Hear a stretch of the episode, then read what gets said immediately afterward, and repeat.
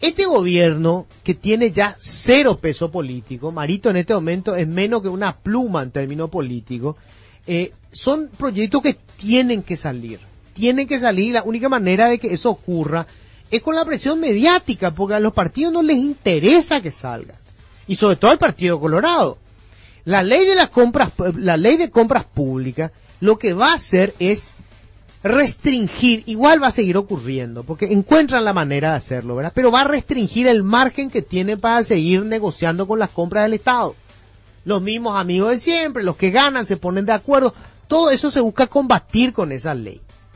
La segunda, que es fundamental para lo que vamos a construir de acá en adelante, la ley de la función pública. No va a ser para los funcionarios que ya están, no podemos cambiarle las leyes a ellos pero para todos los que vayan a entrar a partir de que entre en vigencia esa ley, cambian las reglas de juego. Y después, la tercera ley fundamental, es esta ley de convergencia fiscal, que es, por ejemplo, impedir cualquier aumento de salario en el sector público hasta que volvamos otra vez a tener equilibrio fiscal.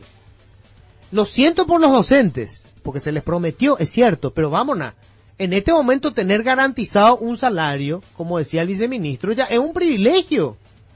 Dar ese ajuste del 16% para cada docente, encima ese 16% no le cambia la vida al docente en particular. Es más, es injusto para el buen maestro, para el buen docente.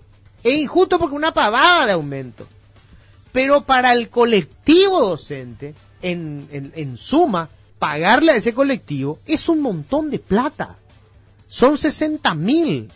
Ese 16% nos desbarranca. Entonces pagar este año es imposible. Es imposible. Como dijo un gran pensador contemporáneo, no hay plata.